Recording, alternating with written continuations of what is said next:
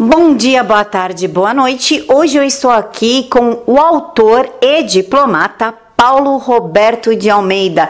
Ele foi o idealizador do livro A Constituição contra o Brasil, que reúne os ensaios do grande e saudoso Roberto Campos sobre a Constituinte e a Constituição de 1988. Senhor Roberto, muito obrigada por aceitar falar comigo. Tudo bem com o senhor?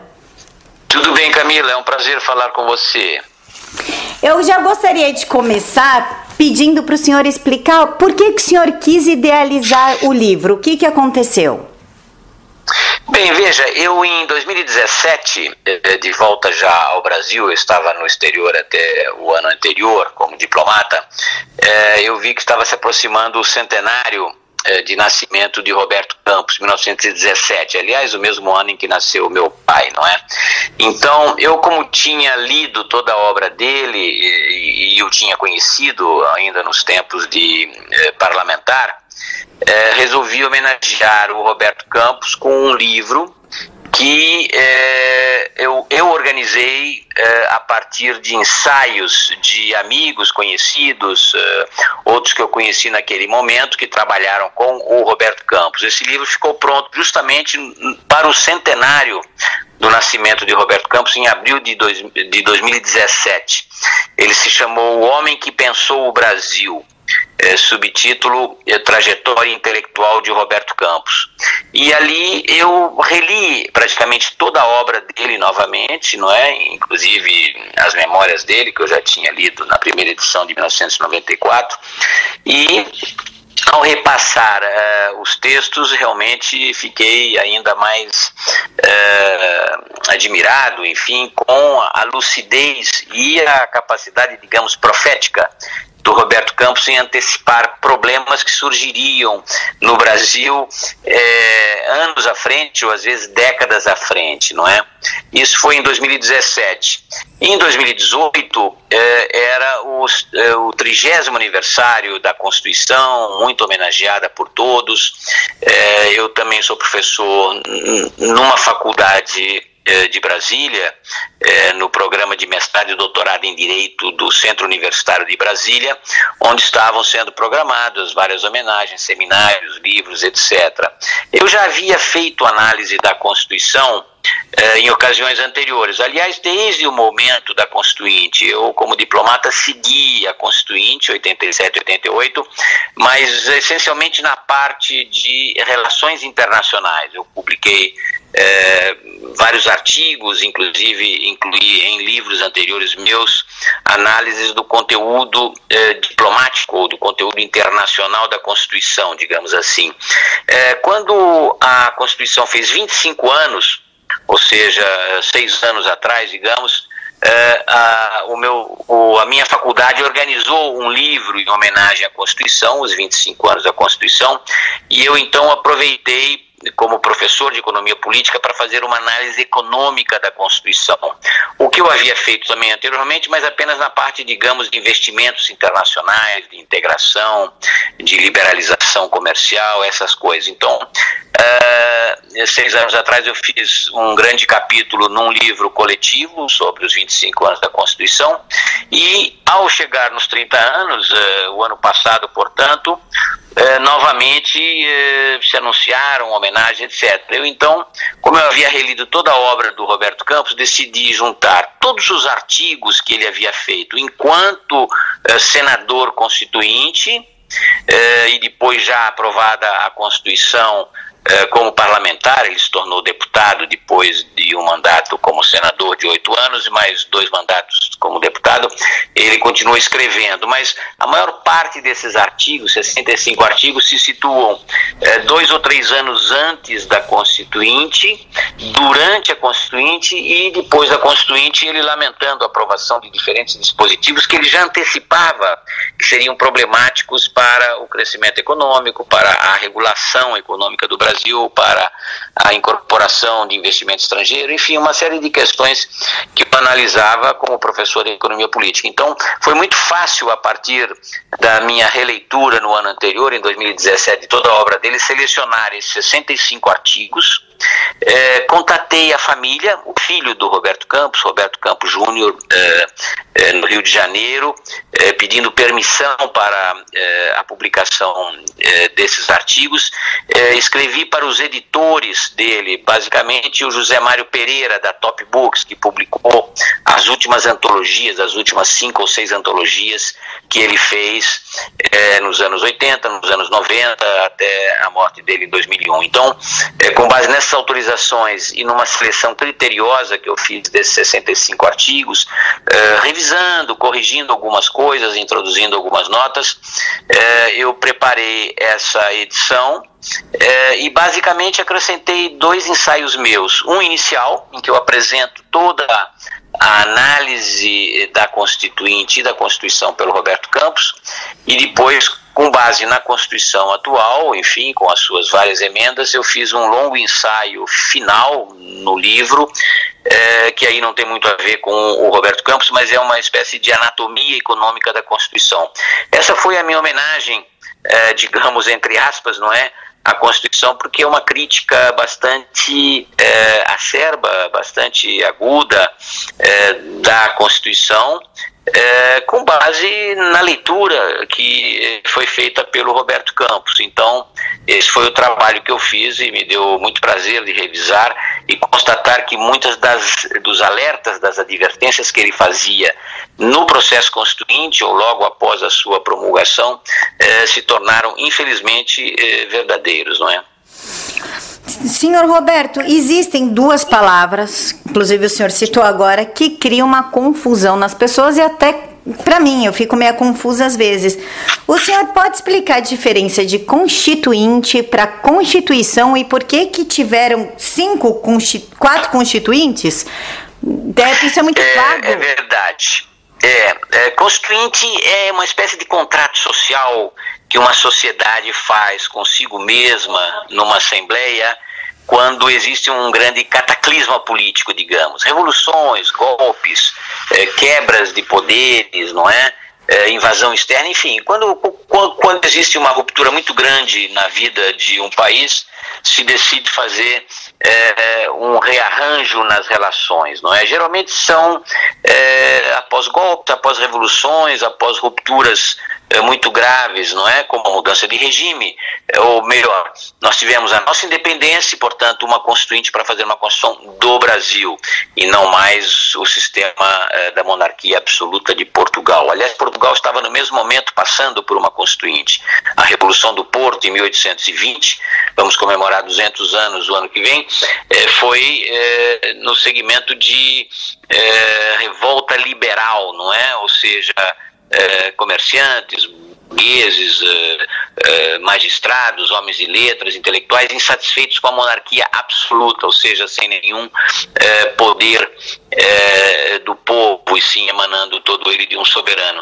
Isso foi feito em Portugal em 1821 e foram as Cortes de Lisboa, ou seja, a Assembleia Constituinte de Portugal, que precipitou a nossa independência ao tentar recolonizar o Brasil. Nós então nos tornamos independentes e a primeira providência é, é fazer uma Constituição. Foi convocada é, pelo Dom Pedro I e dissolvida por ele, não é? Com o seu jeito um pouco autoritário, ela foi dissolvida uh, um ano depois e aí ele otorgou uh, uma uma primeira Constituinte em 1823, mas foi dissolvida e a Constituição foi otorgada pelo imperador. Depois tivemos um, um longo intervalo com apenas algumas emendas constitucionais, ato adicional de 1834, lei eleitoral de 1881 eh, e algumas emendas que foram a libertação eh, dos escravos parcialmente, primeiro pela lei do ventre livre em 1871, depois a lei dos sexagenários em 1885, enfim,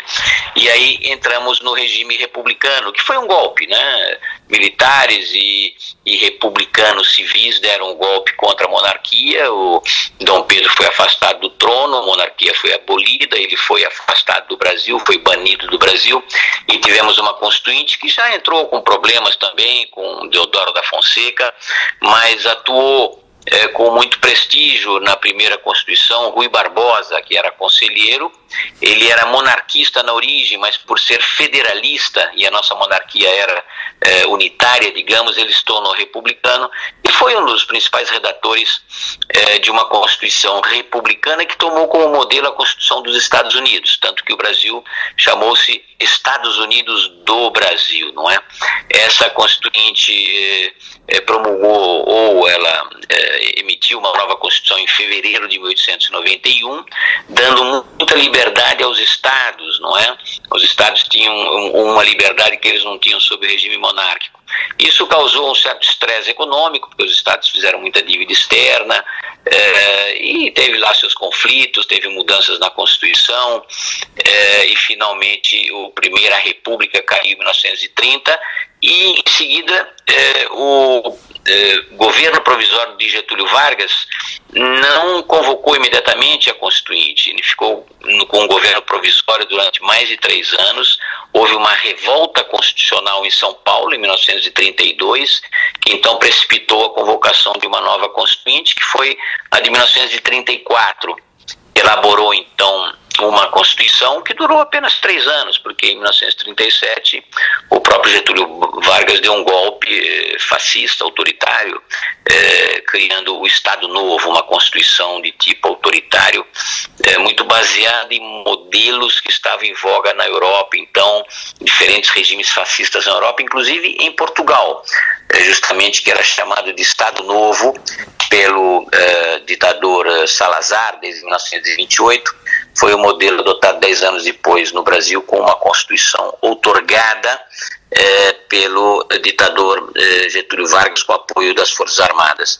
O mesmo ditador foi afastado pelas Forças Armadas em 45 porque ele pretendia continuar no Brasil depois de toda a mudança trazida pela Segunda Guerra, a luta das nações aliadas contra as ditaduras nazifascistas, ainda que as nações aliadas também tivessem uma outra ditadura, que era a ditadura comunista da União Soviética, e aí se, se convocou uma nova Constituição, 46. Já estamos, portanto, na terceira Constituinte, digamos assim, em 1823, 1891, é, 1934 e depois em, em, em 46, quarta é, constituinte é, e, e, a promulgação de uma nova Constituição em 46, que foi uma Constituição liberal, é, mas que sobreviveu com algumas dificuldades em meio a revoltas, a, a tentativas de golpe.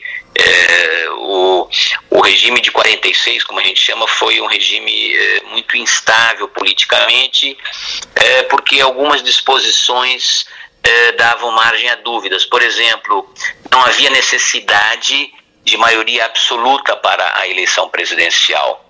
Juscelino Kubitschek foi eleito, se não me engano, com menos de 40% dos votos, não é? Mas na frente de todos os outros concorrentes, quatro ou cinco outros concorrentes, houve uma contestação, ameaça de golpe, houve um contragolpe militar pelo Marechal Lott, e lhe foi assegurada a posse, não é? Mas ainda teve duas revoltas militares em meio ah, a, ao seu regime de 1956 até 1961. É, e justamente ele deixa o poder, pela primeira vez você tem uma, uma, uma transição normal depois da República Velha no Brasil, quando é eleito em 1960 Jânio Quadros, que estava insatisfeito com o poder do Congresso e tenta, digamos, eh, garantir para si maiores poderes, eh, oferece a, a, sua renúncia. Ele havia sido eleito numa votação estrondosa, com mais de 55% dos votos, então ele tinha uma, um imenso apoio popular, porque ele já se elegeu com base na promessa demagógica, digamos, de luta contra a corrupção, e ele tenta eh, obter maiores poderes contra o Congresso conservador para fazer reformas, eh, apresenta sua renúncia, pensando que o Congresso, intimidado pela maioria popular, não, eh, não, não iria, digamos, uh, aceitar a sua carta de renúncia, mas o Congresso aceita imediatamente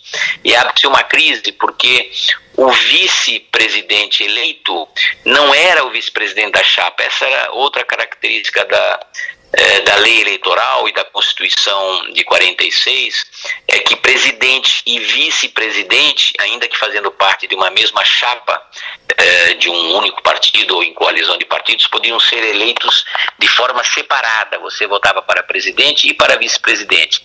Em 55, o João Goulart foi eleito junto com o Juscelino Kubitschek, mas em 60 na eleição de Jânio Quadros, o vice-presidente de Jânio Quadros não foi eleito, era o senador Milton Campos, um conservador de Minas Gerais.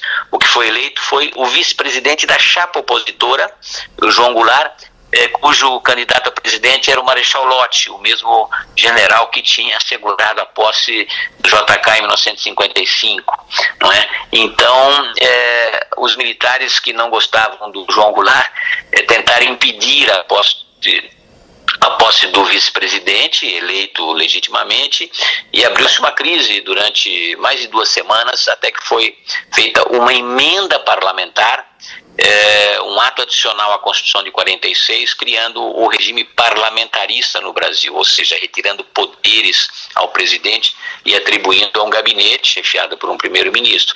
Esse gabinete parlamentarista funcionou durante um ano e meio e o João Goulart é, manobrou para que um plebiscito fosse feito rapidamente eh, de retorno ao regime presidencialista, que foi feito em janeiro de 1963. Mas a crise continuou e ele finalmente foi derrubado, como a gente sabe, no golpe militar de 64. A Constituição de, 66, de 46 não foi abolida.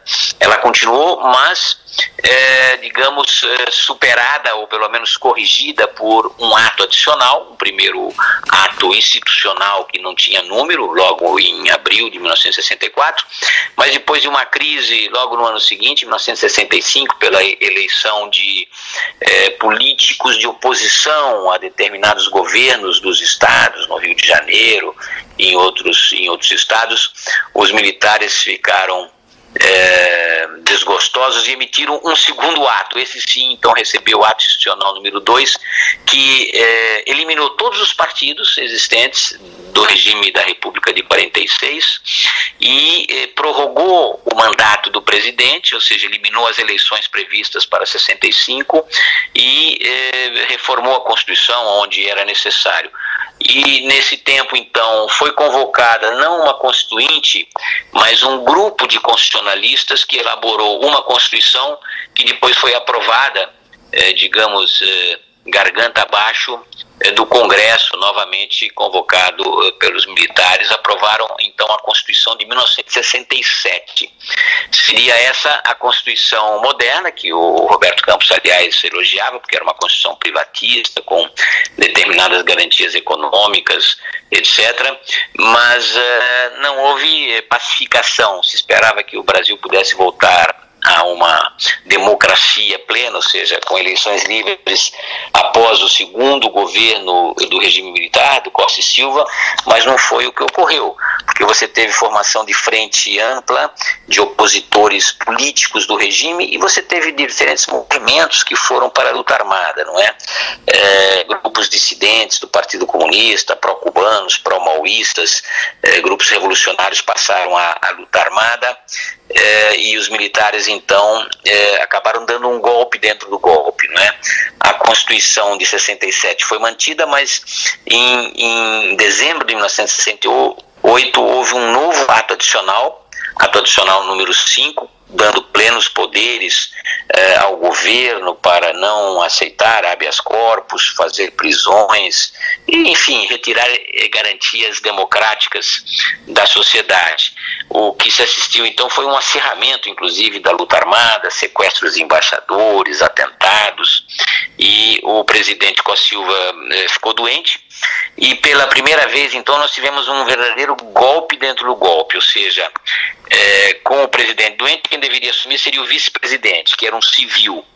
É, era um político de Minas Gerais, novamente, chamado Pedro Aleixo, tinha sido eleito na chapa com o presidente general Costa e Silva, mas não lhe foi permitido né, assumir o poder. A junta militar, ou seja, os três comandantes, que eram ministros plenos, não é? Ministro da Guerra, ministro do Exército, da Aeronáutica, da Marinha, deram um golpe, eh, impediram o vice-presidente de assumir e pela emenda constitucional número 1 reformaram toda a Constituição, criando realmente um regime ditatorial e dessa vez eh, nós não tivemos constituinte, mas tivemos uma emenda constitucional que eh, transformou o Brasil num regime eh, autoritário eh, de fato, né? E aí continuamos de 1969, durante todos os anos 70, é, com diferentes protestos é, da oposição civil, a luta armada foi derrotada pelos militares nos anos 70, muitas mortes, desaparecimentos, torturas, e é, cresceu o movimento político de oposição à ditadura e em meio à crise econômica também, porque o regime militar de mais de duas décadas, né, 21 anos, ele teve duas fases muito distintas. Uma primeira metade, 10 anos aproximadamente, de ascensão econômica, de grande crescimento, é, de investimentos, é, até a primeira, o primeiro choque do petróleo, em 1973.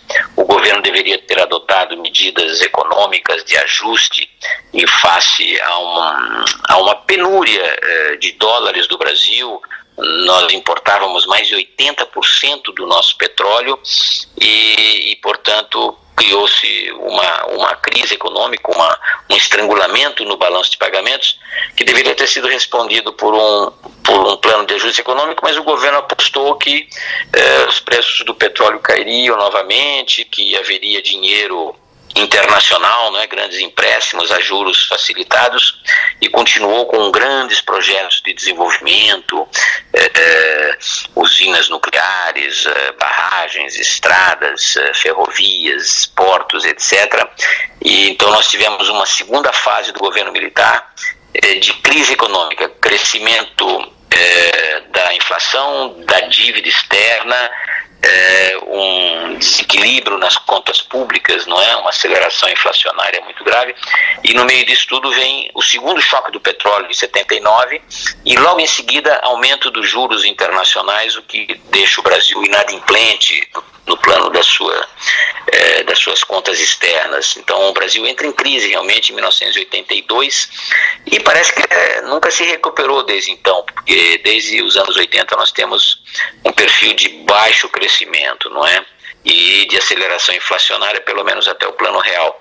E é nesse contexto de crise econômica, de crise política, que há um retorno à democracia, mas é, não de forma revolucionária ou por um novo golpe, mas de forma negociada. Os militares aceitam sair do governo. O último governo, é, o quinto é, do regime militar, foi o general João Batista Figueiredo, que faz uma anistia política em 79. Voltam vários opositores exilados no exterior e aí é, se tenta fazer eleições diretas em 85, no final do mandato do Figueiredo, mas a emenda constitucional não é aprovada mas mesmo tendo eleição direta, um opositor, no caso o ex-governador de Minas Gerais, Tancredo Neves, é eleito pelo Congresso presidente. Ele não chega a tomar posse porque fica doente e toma posse o vice-presidente, que convoca imediatamente um grupo constitucional, um grupo de sábios, é, para elaborar uma nova Constituição, é, que depois é ignorada. Esse grupo funciona em 86, 87,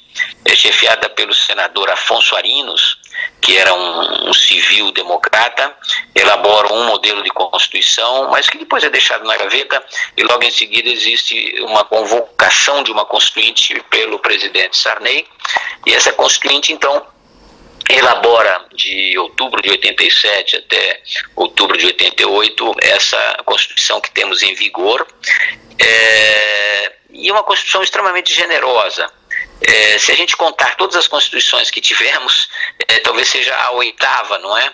Ou a nona, considerando o ato adicional de 1969 como uma nova Constituição, o que não foi, foi apenas uma emenda, mas enfim, é uma Constituição generosa porque ela vinha depois de uma imensa centralização do poder político na mão dos militares, é uma imensa concentração de poder econômico também, o Brasil tinha centenas de estatais, o regime militar era muito protecionista, introvertido, dirigista, é, então é, houve um imenso debate parte de descentralização em favor dos estados e municípios, é, um, um, debate muito generoso para com a sociedade, concessão de direitos, né? A Constituição deu direitos a, todos e cada um, e é contra isso justamente que Roberto Campos se, é, se levantava, não é?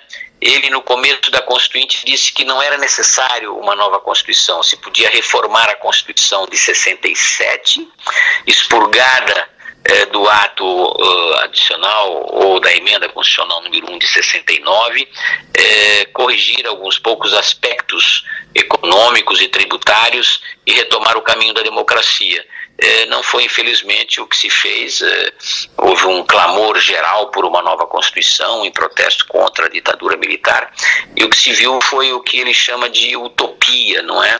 Ou seja, é, uma visão extremamente generosa, sem que o Brasil tivesse produtividade ou condições econômicas para sustentar é, o imenso rol, a imensa lista de direitos que foram concedidos a, é, a todos os cidadãos, a grupos minoritários, etc., é, inclusive no sentido de uma é, incorporação de muitos funcionários públicos que antes eram uh, CLTistas, digamos, antes trabalhavam sob o regime de contrato, se tornaram estáveis. É, enfim, uma série de garantias extremamente generosas na Constituição de 88, que ele julgava é, como uh, anunciadoras de uma crise futura, o que ele tinha razão. Ou seja, a Constituição de 88 foi extremamente progressista no plano dos direitos fundamentais, da organização do Estado, é, deu poderes ao Ministério Público, não é? E, e, e garantiu, digamos, uma democracia no sentido moderno da palavra, mas foi muito utópica é, em todo o seu capítulo econômico, é, porque ela prevê uma, uma lista imensa de direitos, é, poucas obrigações, é, nenhuma produtividade ou eficiência, não é? Ou seja, uma, uma irracionalidade econômica muito grande. Então, é, todas essas constituintes, todas essas constituições oferecem o retrato de um país com uma certa volatilidade política, com uma certa instabilidade constitucional, que permitem dizer que o Brasil ainda não atingiu é, um ponto de maturidade na sua evolução constitucional. Finalmente, nós estamos na oitava Constituição. E mesmo a Constituição de 88 já teve 100 emendas, ou mais de 100 emendas, o que é extraordinário para os padrões do constitucionalismo internacional, não é? O senhor cita no livro o sobre o voto distrital. Fala que precisa ter uma revolução. As pessoas não estão muito favoráveis a se levantar dessa forma. creio que o senhor tem a mesma visão que eu, me baseando no livro que vai dar muito trabalho para as pessoas se levantarem e exigir uma nova Constituição. Mas o senhor fala sobre o voto distrital. O senhor realmente é a favor do voto distrital e o senhor pode explicar um pouquinho sobre o voto distrital? Não. É, veja, eu não sou a favor de uma nova constituinte ou de uma nova constituição. Como eu disse, é, você não pode convocar uma Assembleia Constituinte e refazer a Constituição a cada 10 anos, não é? Isso é, é muito difícil. A gente só faz isso, como eu disse, nos momentos de crise, quando a sociedade realmente precisa encontrar uma nova forma de convivência entre os poderes. Acredito que no plano da organização constitucional, a nossa Constituição não é, não é deficiente, não é ruim. Ela, ela tem uma boa organização política ainda que a nossa democracia seja de muito baixa qualidade. Isso é notório. É, da, ela, ela foi, é, em primeiro lugar, concebida num espírito parlamentarista, não é? Ela foi concebida com esse espírito parlamentarista, havia é, esse desejo, e a gente sabe que os governos mais estáveis do mundo são governos parlamentaristas, mesmo os Estados Unidos, que é um regime presidencialista, o primeiro que houve na nossa história há mais de 230 anos, ele é um presidencialismo congressual, em que o Congresso detém muitos poderes, mas uh, os regimes europeus ou das democracias avançadas são basicamente parlamentaristas, o que quer dizer que eles evitam crises entre o poder presidencial da eleição direta, majoritária uh, de um chefe de Estado, e o poder, uh, digamos, parcial do parlamento, o poder que emerge dos votos das diferentes regiões, dos diferentes cidadãos. E aí entra essa questão eleitoral é, dos diferentes regimes de votação, não é? Então eu, eu sou a favor de reforma na Constituição, mas não de Constituinte, e sou a favor de uma mudança na legislação eleitoral, saindo do regime proporcional inclusive um regime proporcional que é deformado, no caso brasileiro, para um regime distrital. É, e existem diferentes formas de regimes distritais. O, o distrito, digamos, é uma região, é uma circunscrição eleitoral. No nosso caso, nós temos circunscrições eleitorais, mas o nosso distrito são os estados, ou seja, os, os deputados federais são eleitos em todo o estado, com votos espalhados em todo o estado, o que às vezes é um território imenso na Amazônia, no Pará, é, mesmo em São Paulo, que é o estado mais populoso da federação, é, é um estado que tem muitos municípios e o, os deputados então precisam disputar votos em cada um dessas centenas de municípios. É, regimes mais estáveis europeus têm distritos menores, não é? é essa, essa, esse desenho dos distritos é, eleitorais varia muito em função da densidade demográfica, das atividades econômicas, é, de uma série de fatores que é possível calcular com base na demografia, na distribuição espacial da, das atividades econômicas e das unidades subfederais que existem, não é? é existem países com províncias, com condados, com aldeias. No nosso caso, nós temos um regime federativo que saímos das antigas províncias do Império para eh, os governos estaduais, os estados e municípios. O, o, município é a base da política brasileira desde, desde a colonização, não é? O município existia eh, desde eh, quando os portugueses aqui organizaram o primeiro governo geral, não é? Os homens bons eram escolhidos para chefiar determinados distritos eleitorais foi evoluindo, mas o município permanece o local em que você vive. Você não vive na União, você não vive no estado. Teoricamente, você vive numa cidade ou numa zona rural ou suburbana, mas é uma vida local, onde você precisa ter serviços de transportes, comunicações, energia, saneamento, segurança, etc, etc. Então, o município deve ser a unidade básica da vida do cidadão, das empresas, etc. É, no caso do Brasil, você teve uma extrema centralização no Estado, na monarquia, é, um Estado unitário, em que tudo dependia é, do governo central, digamos, o imperador era quem designava os presidentes das províncias, que seriam os governadores dos estados sob a república, ele, ele não havia eleição não é, para os presidentes das províncias, e sim escolha pelo, pelo imperador. É, na república você passou a ter eleições tanto para governadores quanto para assembleias estaduais e câmaras de vereadores né, e prefeitos, é, uma grande dispersão. É, houve uma centralização novamente no regime varguista e no regime militar.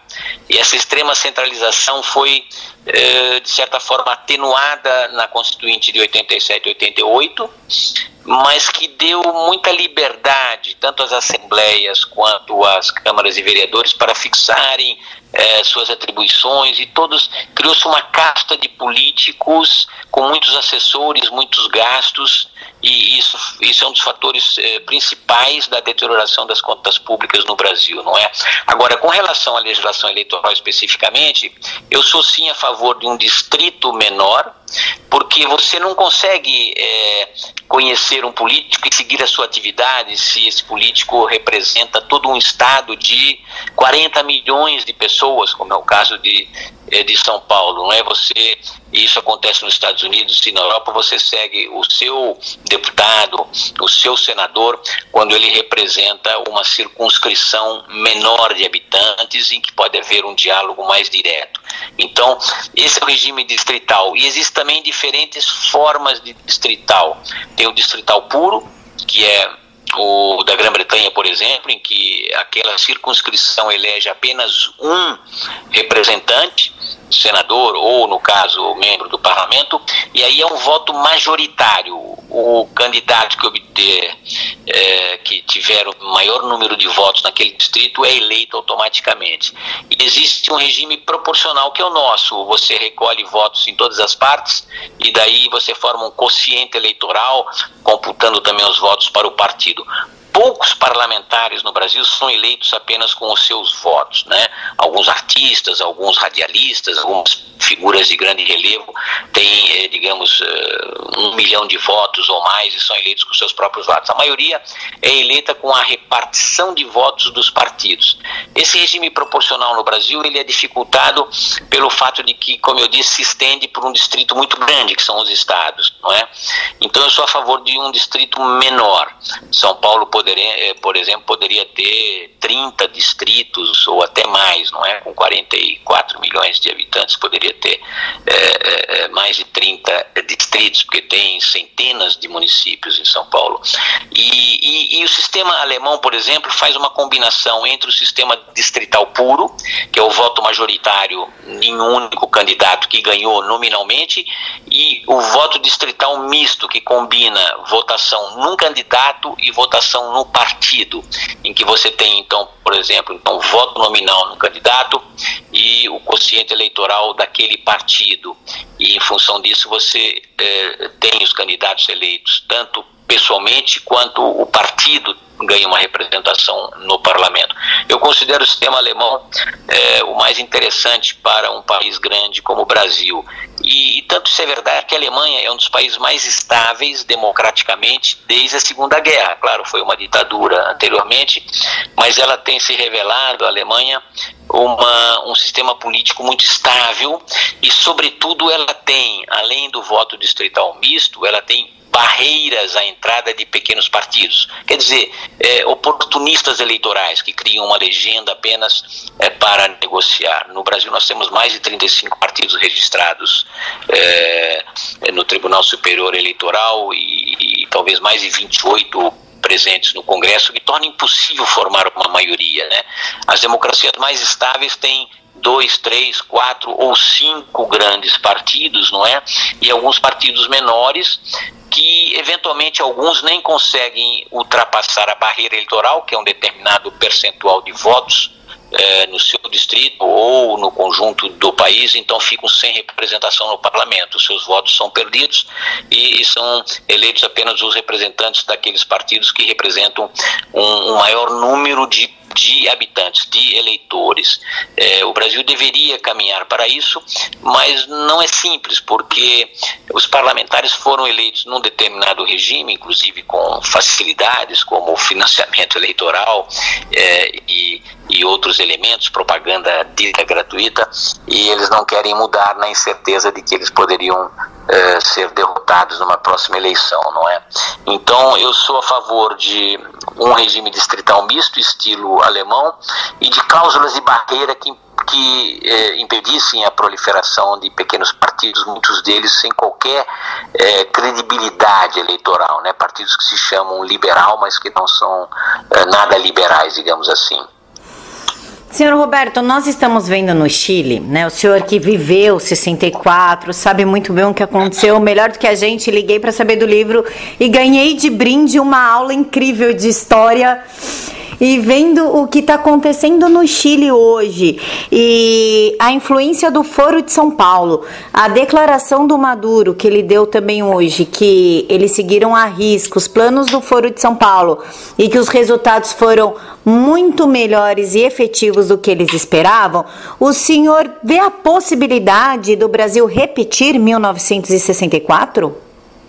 Não, não vejo não. Eu vejo o Brasil como uma democracia de baixa qualidade, até de baixíssima qualidade, quando a gente vê essas manobras eh, no Congresso, né, em benefício dos próprios parlamentares, mas não vejo nenhuma ameaça de golpe. Em, em 64 o que você teve foi um golpe civil-militar. Eu, eu, não, eu não classificaria eh, 64 como apenas um golpe militar. Havia uma grande preocupação da classe média com o crescimento da inflação, que estava ah, chegando a 100%, mas isso sem nenhum nenhuma indexação, sem nenhuma correção monetária, ou seja, simplesmente é, eh, 100% de inflação é, faz com que toda a poupança depositada na Caixa Econômica Federal desapareça pela pela erosão inflacionária, não é?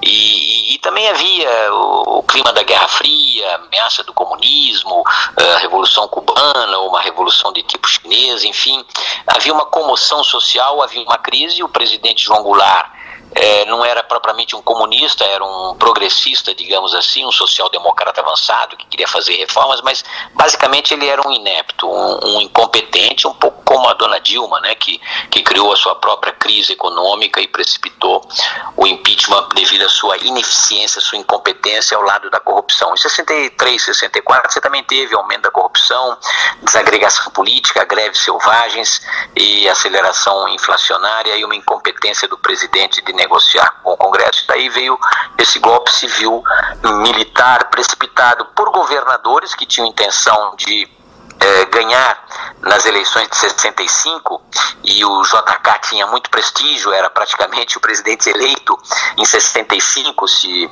houvesse a continuidade é, do regime de, de 46, ele seria eleito contra três governadores que queriam também ser presidentes e achavam que iam perder. Carlos Lacerda na antiga Guanabara, hoje incorporado ao Rio, é, Magalhães Pinto em Minas Gerais e Ademar de Barros em São Paulo. Os três governadores complotaram e foram golpistas, digamos, com os militares de precipitar o golpe, porque sabiam que iriam perder do JK em 65. Então, não há nenhuma possibilidade que, de que isso ocorra atualmente no Brasil. As Forças Armadas eh, são plenamente constitucionais, ainda que militares individualmente eh, possam se pronunciar de vez em quando sobre um ou outro dos poderes, não é?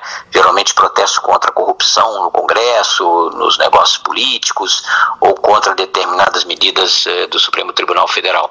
Mas eu costumo distinguir muito claramente entre é, é, intervenções das Forças Armadas, Forças Armadas com FFA maiúsculas, e intervenções de militares na política brasileira. Nós tivemos muitas intervenções de militares, mas intervenções das Forças Armadas, eu costumo dizer que só tivemos três. Eu nem considero o golpe da República, ou seja, o golpe que derrubou a monarquia e instaurou a República em 89, como um golpe militar. É, você tinha muitos você tinha um partido republicano desde 1870, 1870. Você tinha militares republicanos e muitos civis republicanos que faziam propaganda contra o regime monárquico por achar a, a a república, um regime mais consentâneo com o hemisfério americano, todo ele republicano, uma única monarquia que era considerada uma coisa anacrônica, velha.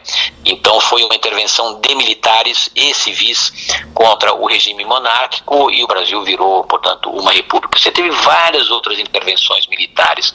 A primeira intervenção das Forças Armadas na política se dá em 1930, não pela Revolução de 30 em si, mas quando a junta militar, que na verdade eram apenas dois comandantes, não havia aeronáutica ainda, marinha e exército, eh, derrubaram, digamos, o presidente Washington Luiz, que tinha fraudado as eleições para eleger o seu sucessor e não respeitou aquele famoso, é, aquela famosa combinação do café com leite, né, de alternância entre um presidente paulista, um outro mineiro, ou negociado entre as oligarquias, né, ele quis fazer o seu sucessor paulista e acabou sendo derrubado aí sim por um movimento das Forças Armadas em 1930 que aguardou o Getúlio Vargas que vinha lá do sul e instalou o seu governo provisório. A segunda intervenção das Forças Armadas eh, no Estado brasileiro é justamente em 45, quando ou, novamente os militares, o alto comando derruba o Getúlio, que tinha pretensões continuistas. Ou seja, eu não coloco nem o golpe de 37, que foi um golpe dado pelo Getúlio, com o apoio das Forças Armadas, é verdade, como sendo um golpe militar. Não foi, foi um golpe autoritário eh, dado pelo Getúlio, com o apoio das Forças Armadas, mas não um golpe militar. Isso foi, portanto, os dois primeiros, as duas primeiras intervenções das Forças Armadas na política brasileira, 1930 e 1945. 64 eu não considero um golpe militar, e sim um golpe civil militar, mas é uma intervenção de militares na política. O terceiro e último eh, exemplo de intervenção das Forças Armadas na política brasileira é justamente eh, 1969, quando a junta militar, aí sim, os três comandantes das três forças singulares impedem o vice-presidente Pedro Aleixo de assumir o poder constitucionalmente, legalmente, eh, no lugar eh, do presidente Costa Silva que estava eh, doentado, não é? Então, e, e, depois disso você teve uma volta à democracia, não teve mais nenhuma nenhum movimento militar, ainda que de vez em quando tenha insatisfações, e hoje é talvez uh, a maior presença de militares no governo civil, legitimamente eleito, mas uh, não se pode falar de um governo militarizado ou de um governo, uh, digamos, dominado pelas Forças Armadas. Não é. Tivemos agora um pronunciamento recente do ex-comandante do Exército, né, o general é, é, é, general Vilas Boas Correia é, sobre esse novo julgamento do STF a propósito é, da prisão em segunda instância. Ele já havia feito um pronunciamento anterior é, quando do impeachment, né, garantindo que o impeachment era legal, e depois novamente é, no ano passado com relação a um habeas corpus para o presidente Lula é, já preso, etc. Enfim, é, são intervenções de militares na política. Agora, é, eu não vejo nenhuma, nenhuma, nenhuma ameaça de golpe no Brasil, nenhuma perturbação, ainda que a nossa democracia, como eu digo, tenha muitas falhas, não é?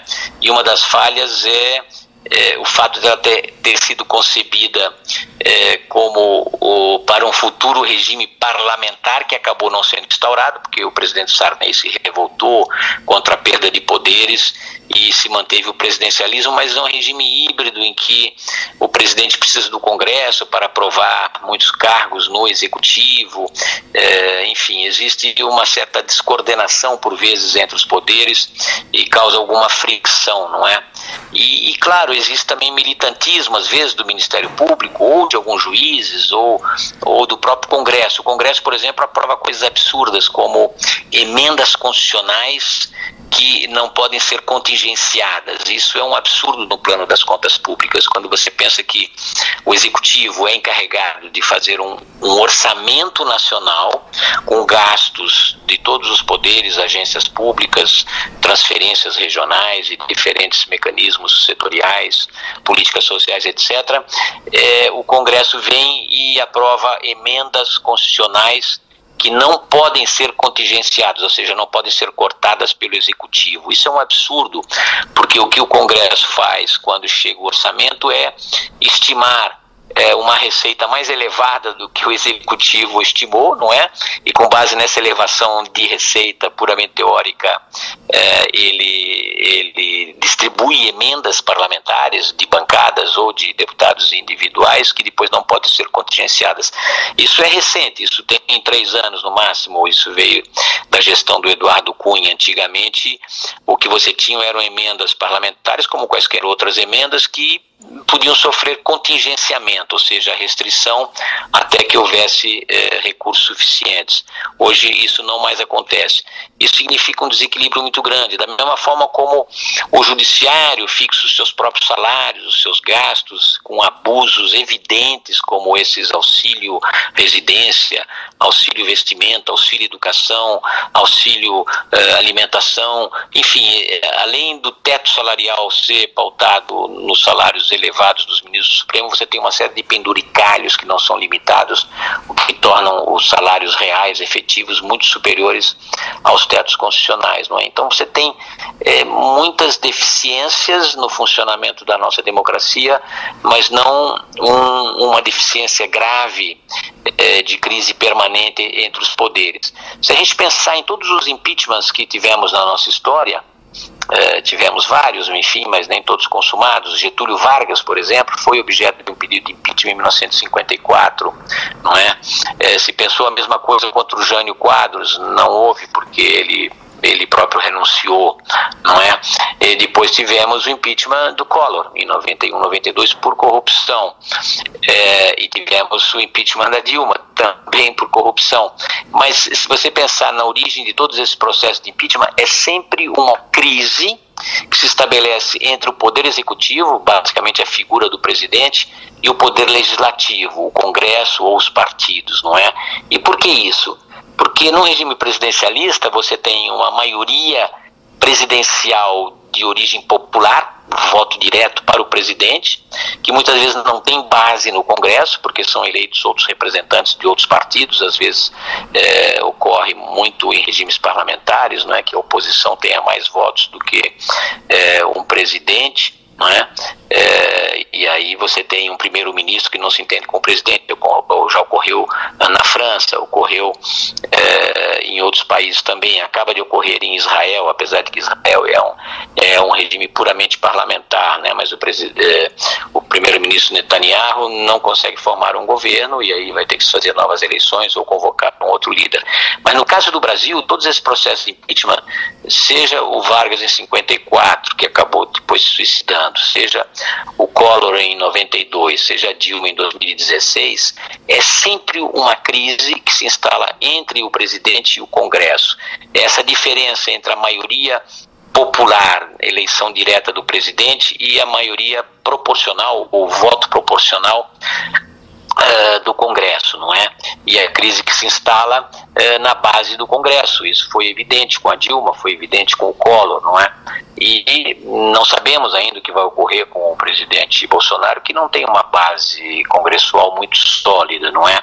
Mas existe talvez uma propensão da maior parte dos políticos, da sociedade, de não ter novamente uma crise de impeachment que é extremamente custosa, paralisa a vida do país durante muitos meses e é, introduz é, uma divisão na sociedade, não é? Se cogitou, por exemplo, de haver um pedido de impeachment contra o Lula quando foi do mensalão em 2005. O próprio presidente Fernando Henrique Cardoso recomendou que não, porque é, criaria uma crise política muito grande na medida em que o presidente Lula tinha não uma base parlamentar muito alta, mas uma base popular muito grande, não é?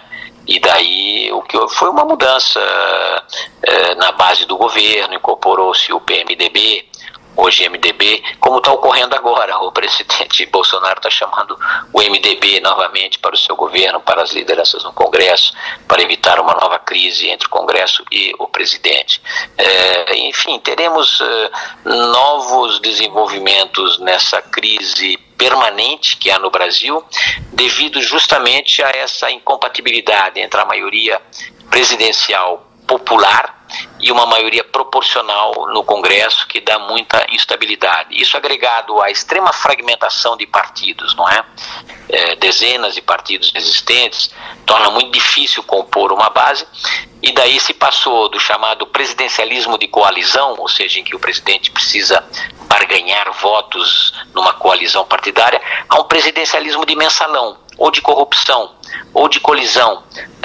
É um presidencialismo em que você introduz uma espécie de chantagem recíproca entre o Congresso e o Executivo. O Executivo precisa comprar parlamentares, literalmente, para ter apoio para votar as suas medidas, e o Congresso, aproveitando-se da sua é, capacidade de aprovar orçamento e toda a legislação, também chantageia o presidente para obter vantagens. É, pessoais aos parlamentares ou vantagens para a sua bancada, para os seus partidos, cargos, governos estatais, etc, etc. Essa é uma das características mais evidentes da nossa baixa qualidade democrática, mas não é motivo para uma nova constituinte ou para um impeachment.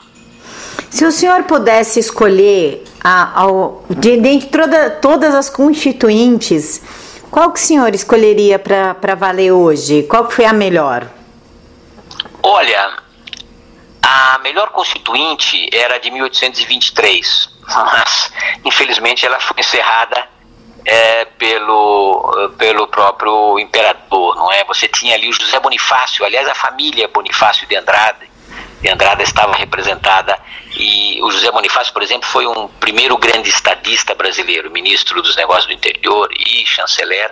Ele queria acabar com o tráfico imediatamente e extinguir a escravidão eh, gradualmente, não é? Tinha grandes projetos de reforma. Ele era um sábio, ele tinha morado muitos anos lá na Europa. Infelizmente, essa constituinte foi é, fechada é, pelo, é, pelo, pelo imperador, e, mas ainda assim o imperador Dom Pedro I outorgou uma Constituição relativamente liberal. E foi uma Constituição que durou muito tempo. Mas a gente está falando de um, de um país escravocrata, um país escravista, com apenas dois partidos, mimetizando um pouco aquele parlamentarismo inglês, mas apenas de fachada, não é? O Partido Liberal e o Partido Conservador, com uma certa estabilidade, mas muitas mudanças de gabinete. O presidente eh, era o imperador que tinha o chamado poder moderador, podia dissolver o, o, o, governo de gabinete e convocar novas eleições. Então, nós tivemos uma espécie de sucessão de parlamentos eh, e de gabinetes, mais de 36, se não me engano, durante os 60 e poucos anos de império. Ainda assim, foi uma constituinte muito interessante que, infelizmente, não, não rendeu frutos. Em segundo lugar, eu colocaria a Constituição, a, a Constituinte de 46. Ela trabalhou num regime democrático, não é? O presidente Dutra era um admirador da Constituição, não é? é e, então, mas ainda assim tivemos crises. É, houve a cassação é, dos mandatos dos, dos, membros do Partido Comunista por causa da Guerra Fria, né? O Partido Comunista era legal em 45, se tornou ilegal em 47, mas a Constituição de 46 eh, foi relativamente eh, liberal e democrática com essas pequenas falhas que eu disse, presidente e vice-presidente eram eleitos de forma independente, isso podia introduzir uma certa fricção ou tensão eh, na coalizão partidária. Eh, a Constituição de 67, apesar de ser otorgada eh, pelo, pelo governo militar, foi uma Constituição relativamente liberal no plano econômico, mas não foi uma Constituinte, evidentemente. A Constituição, a Constituinte de 88 foi a mais democrática, a mais é, amplamente representativa da população, com imensa participação da população, que fazia petições e enviava dezenas, centenas, milhares de sugestões, mas foi também a mais irresponsável no sentido de incorporar a uma carta constitucional dispositivos que nunca poderiam estar lá. A Constituição dos Estados Unidos tem apenas sete artigos, né? E tem pouco mais de 20 emendas em 230 anos. Ela está lá e os Estados Unidos nunca trocaram de moeda e nunca tiveram golpes ou revoluções. Eles têm é, os seus 44 ou 45 presidentes eleitos Uh, sempre ao cabo de quatro anos. Né? Alguns foram assassinados, tivemos vice-presidentes assumindo, tivemos guerras, etc mas é, preserva-se uma certa estabilidade. É, é, no caso do Brasil, nós temos que fazer ajustes na legislação eleitoral, mas não acredito que seja o caso de uma constituinte, porque justamente ela indicaria uma crise fundamental do regime e paralisaria o país durante um ano ou, ou mais de um ano. Então, eu elegeria a Constituição de 1800, a Constituinte de 1823, infelizmente é, dispersada, e a Constituinte de 1946, que trabalhou em condições, é, digamos, de liberdade plena e, e com um regime que deveria é, durar se não fossem pelas iniciativas golpistas de governadores, não é? Que redundaram no golpe de 64. E claro, com essas, é, essas pulsões populistas que todo país é, pobre, desigual, subdesenvolvido como é o Brasil traz, né? É, países que têm grandes desigualdades sociais são janelas abertas para demagogos, para populistas, de direita ou de esquerda, não é? Que é, com um eleitorado pouco instruído, pouco educado, é, acaba votando em promessas ilusórias, como tivemos em várias oportunidades. O próprio Collor foi um grande é, populista e demagogo, prometeu acabar com a corrupção, acabar com a inflação e criou uma crise terrível no Brasil, acabou sendo impeachment. O próprio governo lulopetista, não é? é, teve muito populismo e teve muitas medidas econômicas que acabaram redundando na crise de 2015-2016. Ainda que o Lula não seja diretamente responsável, sim a Dilma, a construção do desequilíbrio econômico foi feita sobre Lula, o aumento das despesas públicas, não é a criação de muitas estatais e de certa forma uma degradação das instituições. O Lula também comprou parlamentares, comprou partidos. O mensalão está aí para provar. Houve uma degradação eh, das instituições republicanas, como talvez esteja ocorrendo hoje com essa extrema eh, fragmentação partidária, não é? E o presidente já emitiu diferentes decretos julgados inconstitucionais é, pelo Congresso e existe uma tensão evidente entre o Poder Executivo, né, que é populista e está se pronunciando muito à direita é, da maioria da população é, e isso pode criar tensão. Tanto é verdade que o presidente foi eleito com uma margem relativamente confortável de votos, mas já perdeu apoio na grande maioria da população que o escolheu não tanto por preferência ao Bolsonaro, mas por oposição à corrupção e a eh, recessão criada pelo Partido dos Trabalhadores, não é? Então, nós vivemos sim uma certa instabilidade e, e espero que a nossa democracia possa corrigir esses defeitos sob pressão popular, sob eh, instigação de juristas responsáveis, não é? E forças armadas também responsáveis. Senhor Paulo Roberto, o senhor já agradeço em primeiro lugar a aula de história incrível, eu que sou formanda em história, sempre apaixonada. E o senhor gostaria de deixar umas, as considerações finais para o pessoal que está ouvindo a gente? Olha, eu gostaria o seguinte: o Brasil tem, como eu disse, uma democracia de muito baixa qualidade é, não só por é, problemas propriamente constitucionais, como eu disse, a Constituição foi concebida no espírito parlamentarista, acabou ficando presidencialista, mas também ela deu uma extrema dispersão de poderes e uma utopia muito grande na área econômica que conduziria inevitavelmente, independente do governo ser de esquerda, de direita ou de centro, a uma crise econômica das contas públicas. Nós, nós hoje estamos enfrentando a primeira crise econômica totalmente interna, totalmente fabricada no Brasil. Todas as nossas crises econômicas tinham um componente externo, é? queda dos preços do café, crise da dívida externa, aumento dos preços do petróleo, estrangulamento no balanço de pagamentos por crise externa, etc. Mas essa crise criada pela, é, pelo regime lulopetista, especificamente pela presidente Dilma, é uma crise fiscal, é uma crise de esgotamento é, do financiamento público é, por excesso de gastos públicos. Então, eu tenho como, digamos, desejo pessoal ou como recado a, a necessidade de uma profunda revisão constitucional para, em primeiro lugar, extirpar da Constituição tudo que não faz parte da Constituição. E você tem hoje na Constituição até é, empregada doméstica, como antes tinha jornalistas, não é? é então, todo o conteúdo é, propriamente regulatório e econômico deveria ser transferido para é, o nível infraconstitucional não é? Muito mais fácil de revisar. Mas é, aí tem o desejo das corporações, dos próprios políticos de consagrar algo, direitos, conquistas, que geralmente são espertezas, não é?